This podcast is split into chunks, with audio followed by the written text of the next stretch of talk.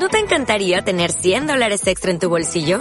Haz que un experto bilingüe de TurboTax declare tus impuestos para el 31 de marzo y obtén 100 dólares de vuelta al instante. Porque no importa cuáles hayan sido tus logros del año pasado, TurboTax hace que cuenten. Obtén 100 dólares de vuelta y tus impuestos con 100% de precisión. Solo con Intuit TurboTax. Debes declarar para el 31 de marzo. Crédito solo aplicable al costo de la presentación federal con TurboTax Full Service. Oferta sujeta a cambios o cancelación en cualquier momento.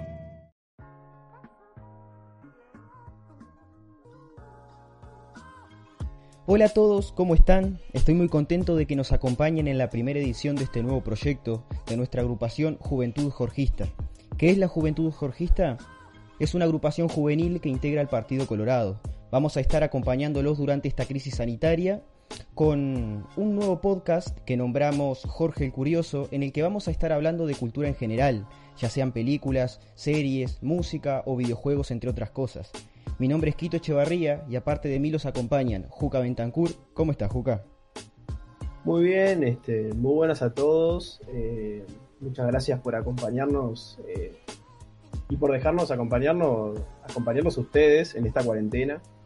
Este, bueno, como dijo Quito, mi nombre es Juca Bentancur, en realidad mi nombre es Juan Carmelo, pero el apodo es Juca.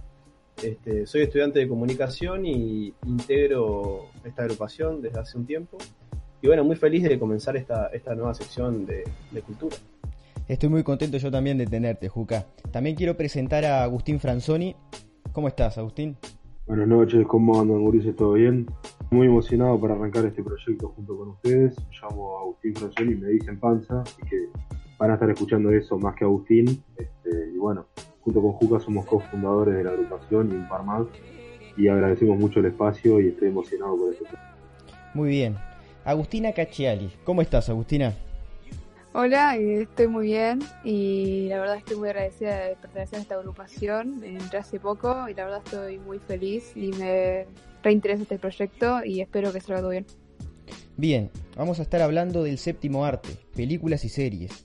¿Qué ver durante la cuarentena? Tenemos varias recomendaciones y todas están en Netflix, así que vamos a empezar con los ejemplos de Juca. Juca, ¿qué trajiste? Bueno, el día de hoy traje una película bastante nueva, pero que ha tenido sus críticas y, sus amantes dentro del mundo del cine. Este, la película de Sanko Gems o Diamantes en Bruto, estrenada en 2019.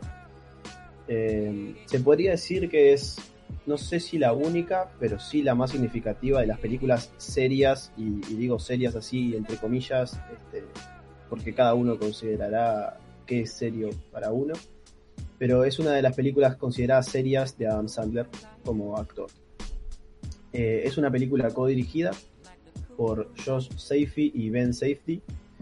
Em, yo personalmente considero que esta película, el trabajo de dirección es mejor aún que el trabajo de actuación de Adam Sandler, que sin duda es excelente y es una de las, de las cosas por, por las que se dice que, que la película no es tan valorada como debería ser. No sé si alguno la vio. Sí, yo la vi, me pareció muy buena y me parece que Adam Sandler hizo un excelente papel. Bueno, eso es por lo que se conoce principalmente a la película. En, la película básicamente conocemos a Howard, que es el, protagonista, interpretado por Adam Sandler, que es un, un adicto al juego y a, diría, tener una vida de riesgo, ¿no? Porque es una persona que siempre está al límite de perderlo todo, pero que intenta buscarse siempre la forma para no hacerlo. Este, la película en todo momento es una suma de emociones intensas en las que uno logra meterse casi adentro del personaje y sentir lo que éste siente en cada momento. Este, y gracias a la buena actuación de Adam Sandler podemos generar una empatía con Howard que, no lo haríamos en la vida real, porque nosotros normalmente vemos a, ese tipo de personas, como es el personaje de Howard, eh, como personas malas, personas las que no le hacen bien a la sociedad. Y con la buena interpretación de Adam Sandler podemos ponernos en, en la piel del personaje y sentir por qué hace esas cosas. Si me permitís decir algo, vemos que comete errores y no los haríamos, pero aún así empatizamos con él y eso hace que se forme una conexión bastante, bastante fuerte con el personaje Que bueno, después se resuelve con el clímax, que no lo voy a decir, pero es algo bastante chocante, ¿no? Sin duda, este, igual yo repito que para mí el gran trabajo de esta película es de parte de la dirección que logra hacer entender las emociones que vive el personaje en cada momento. Sin duda que la interpretación de Amsala es excelente, pero creo que el mayor trabajo es por parte de dirección.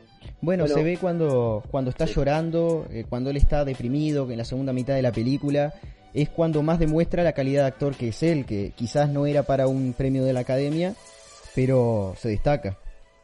Sin duda. Eh, bueno, eso es otra de las cosas que voy a hablar ahora, pero primero me gustaría destacar un dato curioso. Bueno, que sí, los que vieron la película ya lo saben, pero Kevin Garnett, que es un ex jugador de la NBA de, los Celtics, interpreta a Kevin Garnett, o sea que él mismo se interpreta a él como jugador, yendo a buscar, a comprar un anillo y, y encuentra que Howard le quiere vender una piedra preciosa sacada de África. Eso es un poco la trama de la película. Y él le da el anillo de los Celtics, o sea, hay un tema de te doy, recibo, no te lo devuelvo, pero quiero que me devuelvas. Eh, es una trama. Es, es como el conflicto principal de la película. Claro, exacto. Y, y, es bastante real, diría, porque en la vida también encontramos muchas personas que son así, ¿no? Que intentan aprovecharse del otro, pero no perder lo que, lo que uno tiene. Es, es complejo eso. A mí me gustó mucho y creo que es lo que más, eh, lo que más destaca la película, la dirección de fotografía. Cada plano está pensado para acrecentar la situación de estrés del personaje. Te sentís claustrofóbico, siempre está lleno. Tenés algo en el primer plano molestándote la vista, en una esquina se ven los personajes hablando y sumado al ruido que hay, la música alta, que casi está al mismo volumen que las voces cuando hablan, hace que te sature, que pases un momento de estrés durante toda la película, pero que aún así vale la pena mirarla. Eh, está, yo no la vi, pero me gustaría verla. Yo no la vi, pero leí que es una de las mejores interpretaciones que ha hecho Adam Sandler al salir de los papeles de comedia y pasar a, quizás un papel con un desarrollo de personaje más complicado y con otro enfoque, digamos. Eh, bueno, otro dato interesante es que lo distribuye A24 y Netflix. Este, A24 es una distribuidora que está que tiene un gran futuro, digamos. Este, no es tan vieja, es bastante nueva, de hecho y ha hecho películas como The Room, Sea of Trees, Moonlight, que, ganó un Oscar, eh, The Lighthouse, que es bastante nueva y, también tiene un, papel muy importante en, la parte actoral, que yo ya veo que es de esa distribuidora de A24 y ya me dan ganas de verla. Este, y es, una distribuidora que, que, suele hacer películas que parecen, eh, bueno, que, en sí son independientes, pero que parecen como de un cine un poco más de, bajo nivel, ¿no? Pero que, parece que tiene un, aspecto cultural muy alto. Eh, la película fue nominada a, 13 nominaciones, 4 a Mejor Actor, 4 a Mejor Película y solo 2 a Mejor Dirección. Este, esto es una forma de, yo mostrarles mi punto, de, decirles que, lo, lo, que considero mejor es la dirección en la película, ya que de las 13 nominaciones solo ganaron 4 premios, uno a Mejor Actor, y dos de los dos, de, las dos nominaciones a Mejor Director, ganaron las dos. Así que considero que, eso deja plasmado un poco la realidad que yo estoy nombrando. Yo la vi, pero volvería a verla porque vale la pena. Es una película muy interesante. Eh, está buena para disfrutar eh, cada uno de, de, los aspectos de los personajes, de la dirección en general. Así que yo personalmente también se las recomiendo. Bien, así que pasamos a los ejemplos que trajo Agustín Franzoni. Panza, ¿qué trajiste? Bueno, yo traje dos ejemplos de dos películas que son producidas por Netflix. Una es de 2019, 19 de junio de 2019 para ser más exacto, este, dirigida por Chris Robinson y con un gran guion, en mi opinión, de Miles Orion Felson. Soy malísimo con los apellidos, pero bueno. Es la historia de un chico del sur de Chicago, una zona un poco conflictiva, este, que luego de, un, de sufrir un, incidente termina con estrés postraumático y no sale de la casa y se refugia en la música. Que luego se explica, este, que es muy importante la explicación, que no la quiero spoilear, por qué él se refugia en la música. se llama August y es interpretado, August Monroe es interpretado por eh, Khalil Everage. Este, que no, no ha actuado en muchas cosas, no he podido encontrar mucho. Y después este, lo encuentra alguien que trabaja en su escuela para ayudarlo que vuelva a clases, que se llama Carmelo, Carmelo Rich, que es interpretado por Anthony Anderson. Él hacía más bien películas este, como palomiteras, para sentarse un domingo. Este, estuvo en, la, en Scary Movie, la 3 y la 4, en la primera de Big Mama, este, actuó en La Ley del Orden, hizo buenos papeles ahí, estuvo en la serie, en la serie o película, yo no me acuerdo, eh, Romeo Must Die, eh, Romeo debe morir. Bueno, hizo un cambio ahora importante de, enfoque actoral, este, porque el desarrollo de este personaje es diferente en muchos aspectos a lo que venía haciendo y en, mi opinión sorprendió mucho. Este, bueno, la historia es que este, Carmelo antes era un manager reconocido en la escena del, hip hop y del rap ahí en este Chicago, que había ayudado a lanzar la carrera de muchos artistas que eran amigos de él, y ahora trabaja de guardia de seguridad en un colegio que trabaja la directora y la mujer. Y en un acto como para recuperarla, él trata de hacer que los chicos vuelvan, y August es uno que no, no iba hace como seis meses por el tema del incidente. Y lo descubre y lo trata de ayudar a lanzar su carrera. Y este, lo que tiene bueno la música, la música, la película, es que muestra todo ese negocio medio turbio y cómo juegan con, con los gurises que son talentosos y de esos lugares que necesitan dinero. Este, lo cual lo hace muy, muy interesante que muestre esa cruda realidad que no se muestra mucho. ¿Cómo pasás de productor musical a guardia de seguridad? Eso te lo explica la película. algo Pero no, no, él no era productor. Él era amigo de los locos y les conseguía los contactos con los productores. ah, él, era el que entraba gratis a los conciertos, digamos. Claro, era el manager y este y también en los contratos se llevaba, viste, rascaba su 20%, digamos. Nice. Y este, bueno, y gracias a eso, él este, recopila los, los beats, las instrumentales, por eso se llama beats las películas, porque todo va en, torno a las instrumentales que eran lo que estaba refugiado él, lo que estaba refugiado August. Entonces este, lleva las instrumentales con Meister, que es un, loco como de la escena, pero más under ahí, este, interpretado por Dave un gran rapero que firmó con Mass Appeal en el 2000, no me acuerdo, después del 2010, que es un sello discográfico y de Jam, que son muy buenos, desde Russell Simmons, donde arrancó la carrera exponentes de allá, de los primeros, digamos, de, la escena, como él, el Cool J, los Beastie Boys, y donde salió el sello discográfico de Jay-Z, Rockefeller Records. Entonces él hace como una especie de casting para raperos usando las bases de los beats de August. Y ahí aparece Queen Cabrini, que es interpretada por Denise una gran rapera que firmó alrededor de 2012 con Interscope, el sello de están Dr. Dre, Eminem, el G-Unit de 50 Cent, donde estaba Death Row, donde estaba Aftermath, este, una de las más importantes de toda la escena en Estados Unidos. Bueno, y después van con un productor, y ahí cuando entra la parte del, del productor es cuando se empieza a mostrar más la parte más complicada, digamos, de cómo juegan con los artistas y con esa sed que necesitan los tipos de plata para salir del lugar donde están. Y es una película muy interesante porque muestra la diferencia en general, la cultura como es allá, pero sobre todo en Chicago, que es muy diferente a lo que se ve siempre. Porque siempre se muestra la cultura de Nueva York, o la de Los Ángeles, o la de Atlanta, y no se muestra nunca Chicago que en sí tiene un sonido completamente diferente a todos, y yo creo que es de los sonidos más cultos que hay. Chicago tiene más cultura, tiene más, más cosas atrás. Sí, pero estoy hablando en la parte del hip hop y rap. En el, en el resto están arriba en todo. Pero acá nunca se muestra mucho. ¿entendés? Y eso es lo que tiene para mí muy bueno la película y sobre todo el guion. Cómo va mostrando diferentes cosas y cómo se centra en cómo Romelo lo ayuda a como salir también de la casa y lo ayuda a hablar con una, una de la que está enamorado que el loco lo único que hacía era escribir para ella y tal. Y no voy a decir nada más porque voy a terminar spoileando. ¿Se podría decir que es como Karate Kid, pero de la música? Exactamente, es un Karate Kid, pero en vez de ser un viejo re sabio a un, este, a un pendejo caradura, es, es un gordo bobo que quiere volver a traer plata, ayudando a un loco que no sale de la casa y es súper talentoso. Bueno, el, eh, está muy bueno como cómo trata eso, que quizás se vieron, se vieron en, en otras obras, pero quizás le da un enfoque diferente, ¿no?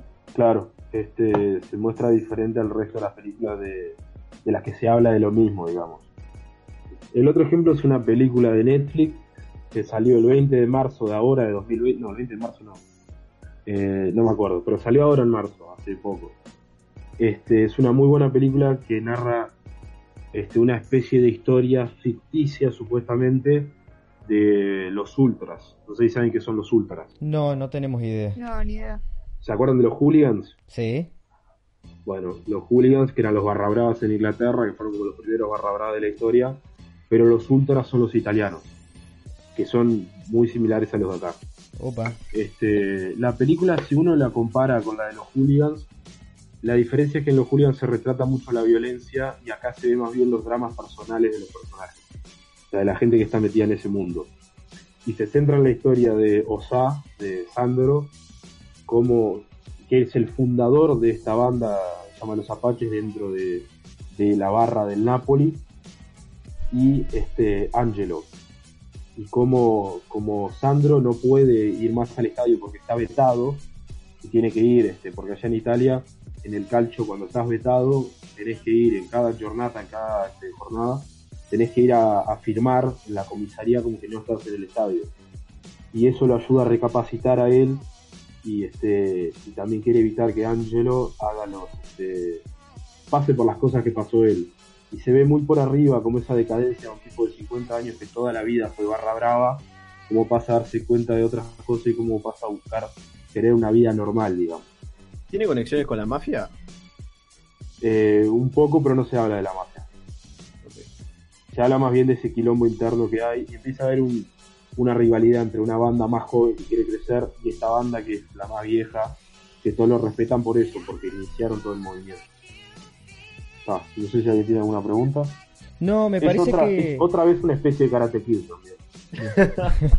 Me, eh, me parece que los dos ejemplos que trajiste son muy interesantes y muestran dos facetas que quizás nosotros o la gente en general no, no tiene mucha idea. Así que vamos a pasar con los ejemplos que trajo Agustina Cacciali.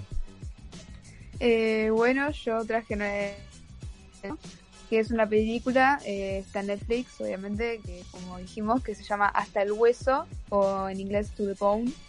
Es de 2017 y es una película dramática de Estados Unidos que trata de la historia de una joven que se llama Ellen, de 20 años, que sufre anorexia eh, nerviosa severa. Para los que no saben qué es anorexia, es un trastorno alimenticio que básicamente se basa en que la persona eh, tiene una visión de su cuerpo que está totalmente trastornada o eh, distorsionada y básicamente lo que hace es dejar de comer o le tiene miedo a subir de peso y bueno, hace todo lo posible como que para no estar gordo entre comillas.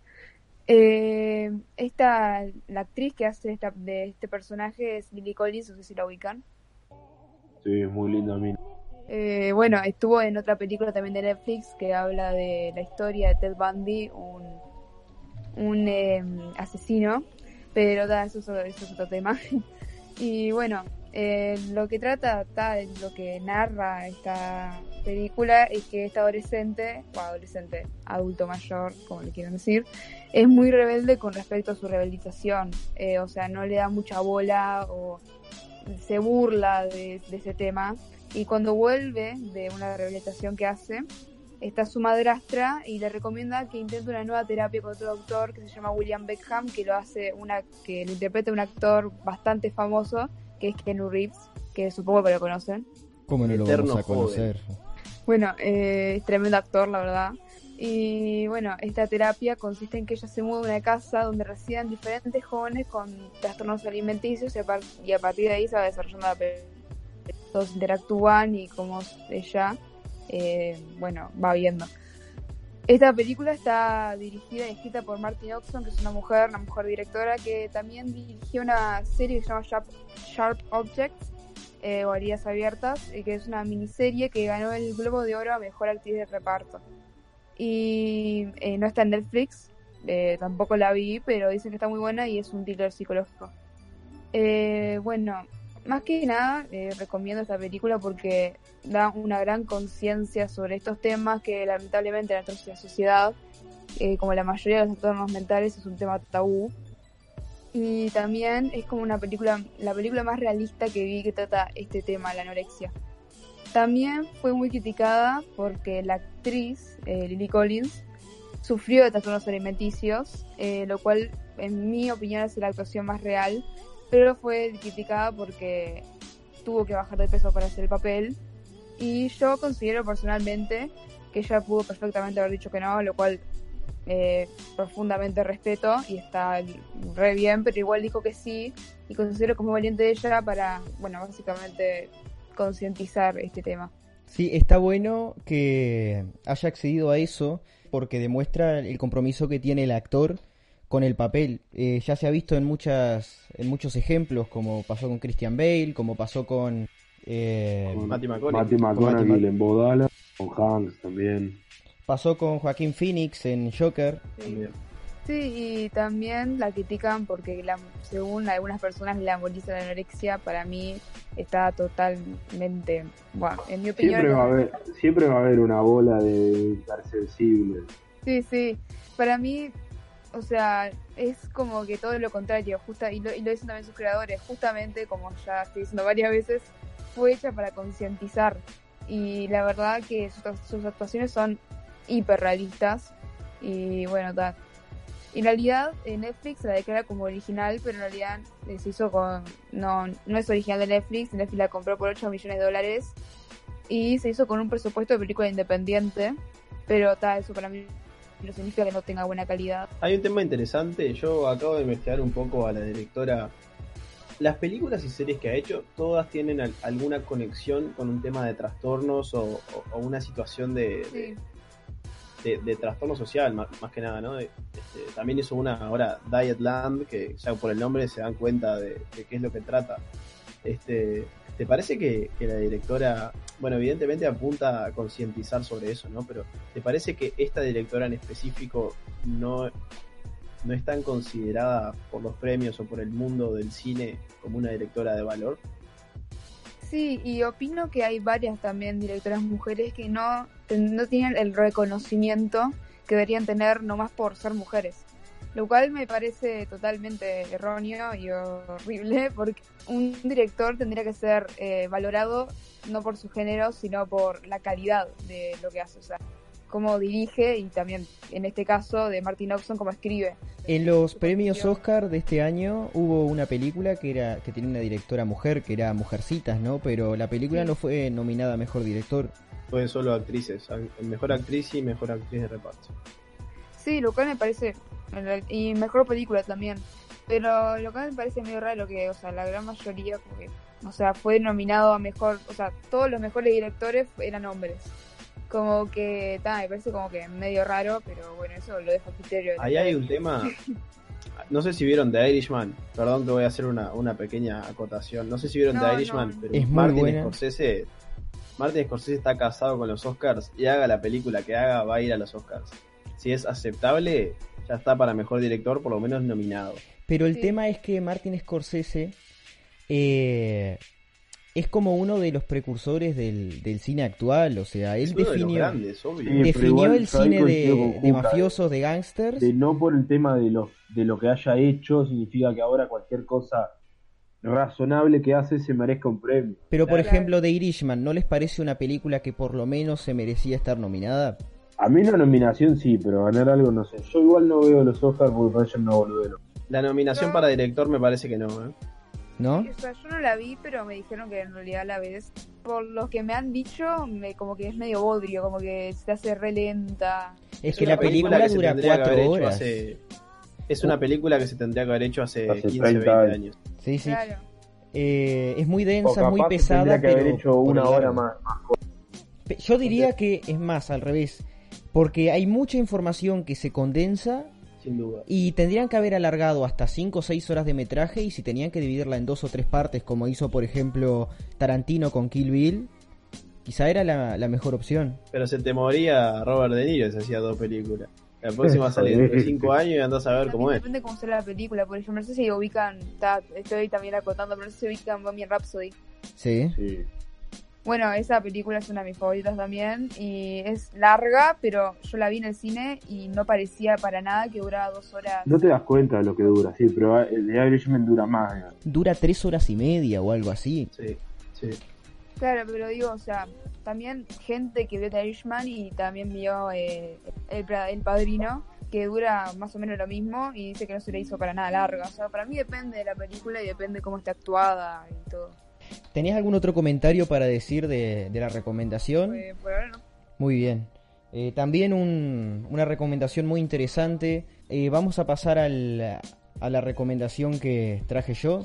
Eh, particularmente a mí me gustó mucho y en lo que va del año es lo que más me ha llamado la atención. Esta serie de tres capítulos salió el primero de enero de este año, o sea que es bien reciente.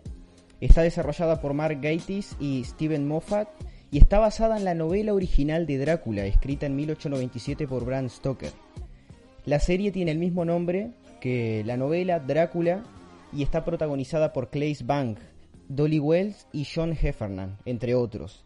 Los tres capítulos que tiene duran aproximadamente una hora y media y eh, son muy interesantes, te atrapan desde el, desde el momento uno. Su formato es de tipo thriller, entonces siempre te está generando dudas que no podés dejar de mirar porque querés saber las respuestas. Y la trama en general, como su nombre indica, gira en torno al conde Drácula. Es un personaje que, que aprende mucho de la personalidad de un protagonista de otra serie que se llama Lucifer. ¿Ustedes vieron esa serie? Sí, buenísimo.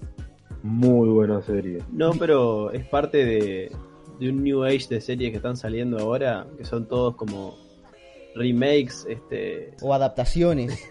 Sí, claro, lo ha hecho Disney, con lo una han onda, hecho con una onda distinta, pero con las historias viejas, ¿viste? Se, se ve muy claro cómo se da una vuelta de tuerca en la historia original de Drácula para modernizarla y realmente lo hacen muy bien. Y se ve, por ejemplo, con lo que estaba diciendo anteriormente, de cómo aprende del personaje de Lucifer. Se nota, creo que si ustedes la ven van a sacar la misma conclusión, de que se basaron en él. Las personalidades son muy similares, pero tienen matices, los diferencian en algunos aspectos. Por ejemplo, Lucifer es una persona o un dios egocéntrico, tiene una seguridad que nadie puede tener porque él es inmortal, es, es un ser mitológico, pero resulta más carismático que por ejemplo el personaje de Drácula. El personaje de Drácula resulta ser todo lo contrario, es un personaje con las mismas características, pero diría que es uno de los más asquerosos personajes del séptimo arte que yo haya visto. El personaje es asqueroso, es muy malo, no compartís ninguna de las decisiones, lejos de empatizar con él, haces todo lo contrario, lo odias durante toda la serie, pero inteligentemente te pone otros protagonistas en el correr de los capítulos que están hechos para eso, para que empatices con ellos. Uno de esos protagonistas, que es el primero que se ve en el capítulo 1, que se llama Jonathan. ¿Quién es Jonathan?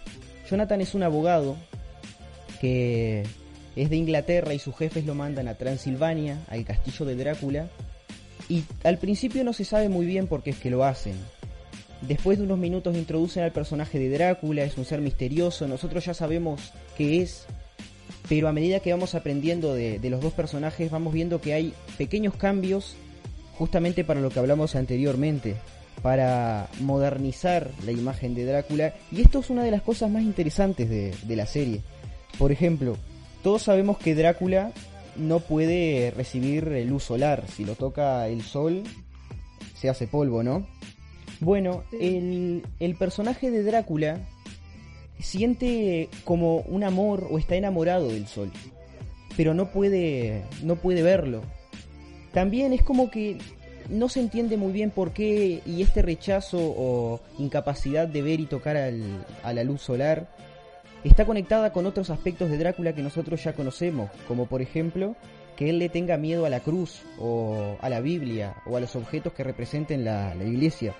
Durante toda la serie, estos dos, eh, estas dos dudas, como otras, te las van planteando y te van generando la necesidad de saber por qué es así. y si no, no, es hasta el final de la serie que te las explican y personalmente es lo que hace que valga la pena mirarlo hasta el final. Saber esas dudas que están inteligentemente respondidas son una de las cosas que más hace que valga la pena mirar la serie. Yo tengo algo para decir, una pregunta más bien. ¿Les parece que la temática de Drácula es, es la temática más utilizada en la historia de la realización audiovisual? Para mí sí, totalmente. Sí y no. Yo diría que si hablamos de, de, terror clásico o de esta especie de mitología en base al, al, terror que todos conocemos, los vampiros o Drácula ha sido adaptado un montón de veces, pero lo que más se ha adaptado son los zombies. Y esta serie no se escapa a eso. Tienen pero no son zombies como tal, se les da una explicación que resulta bastante orgánica y, y no forzada, y también está, está bastante bien introducida. Eh, o sea, la voy a ver porque este me interesó Drácula eh, desde siempre, y está, me parece que está re interesante, como explicar algunas cosas que nunca fueron bien en sí. Bien. A mí me sigue impresionando cómo logran sacarle jugo a naranjas que han sido utilizadas tantas veces. Yo les recomiendo realmente que la miren. Son solo tres capítulos de una hora y media. Eh, se puede ver haciendo una pequeña maratón en una tarde. Eh, lo que sí les digo es que esta serie no es para estómagos débiles. Desde el principio te muestran la estética sucia, enferma y grotesca que tiene la serie. Tiene escenas muy, muy gore, muy sangrientas, el personaje da más asco que miedo. Quiero que tengan claro eso si tienen pensado mirar. mirar. Seguro que están haciendo es dándome más ganas de ver. Y la última cosa que quiero decir es que va cambiando un poco la dinámica sin perder el matiz en cada uno de los capítulos. Por ejemplo, el segundo capítulo eh, tiene como base el, la típica historia thriller de detectives en el que va desapareciendo gente y hay que encontrar a la persona que, que los va desapareciendo. No sé si ustedes vieron la película que también está basada en una novela que se llama mm, Asesinato en el tren de Oriente. Sí, yo lo vi. Sí, adaptado Excelente. 1500 veces en 1500 formas. Bueno, exactamente, se adaptó en muchas oportunidades. Por ejemplo, hay una película de hace dos años, que es la primera que se me viene a la mente, de Liam Neeson, que también pasa en un tren, pero está ambientada en la actualidad. Y es muy bueno. acá se adapta el mismo formato, pero ocurre todo adentro de o sobre un barco. Hay siete protagonistas y todos quieren descubrir por qué es que estas personas están desapareciendo. Y pasa con el tercer capítulo también, que es una especie de, de historia de amor, muy interesante, se las recomiendo, es espectacular y no tengo mucho más para decir. Vamos a hacer entonces eh, una recopilación de todas las recomendaciones que hicimos. Yo por mi parte, mi recomendación es Uncut Gems, interpretada por Adam Sandler. Este, está en Netflix, es del 2019 y nada, no conozco a nadie que no le haya gustado. Eh, por parte del Panza, eh, Beats, una película relacionada con la música de entes urbanos. Y em, Ultras, Ultra. que es una historia de hooligans italianos que no tienen tanta conexión con la mafia como yo pensaba. Por parte de Agus, eh, Hasta el Hueso, o To the Bone, una película relacionada con un tema tabú como es la anorexia. Y por parte de Quito, Drácula, que es la única serie de las recomendaciones, que es una serie de tres capítulos de una hora y media, que no es apta para estómagos sensibles. Muy bien, muchas gracias, Juca. Esto fue la primera edición de esta nueva sección que nombramos Jorge el Curioso y de este nuevo proyecto que estamos haciendo entre todos. Los invitamos a seguir al programa, los invitamos también a seguirnos en las redes de Juventud Jorgista en Instagram, Twitter y Facebook para saber más sobre nosotros y nuestros proyectos. Muchas gracias por escucharnos y nos vemos en la próxima oportunidad. Hasta luego. Gracias. Gracias a todos y recuerden que esta es la sección más entretenida de todas. Bueno, y gracias a todos por escuchar y espero que sigan escuchándonos.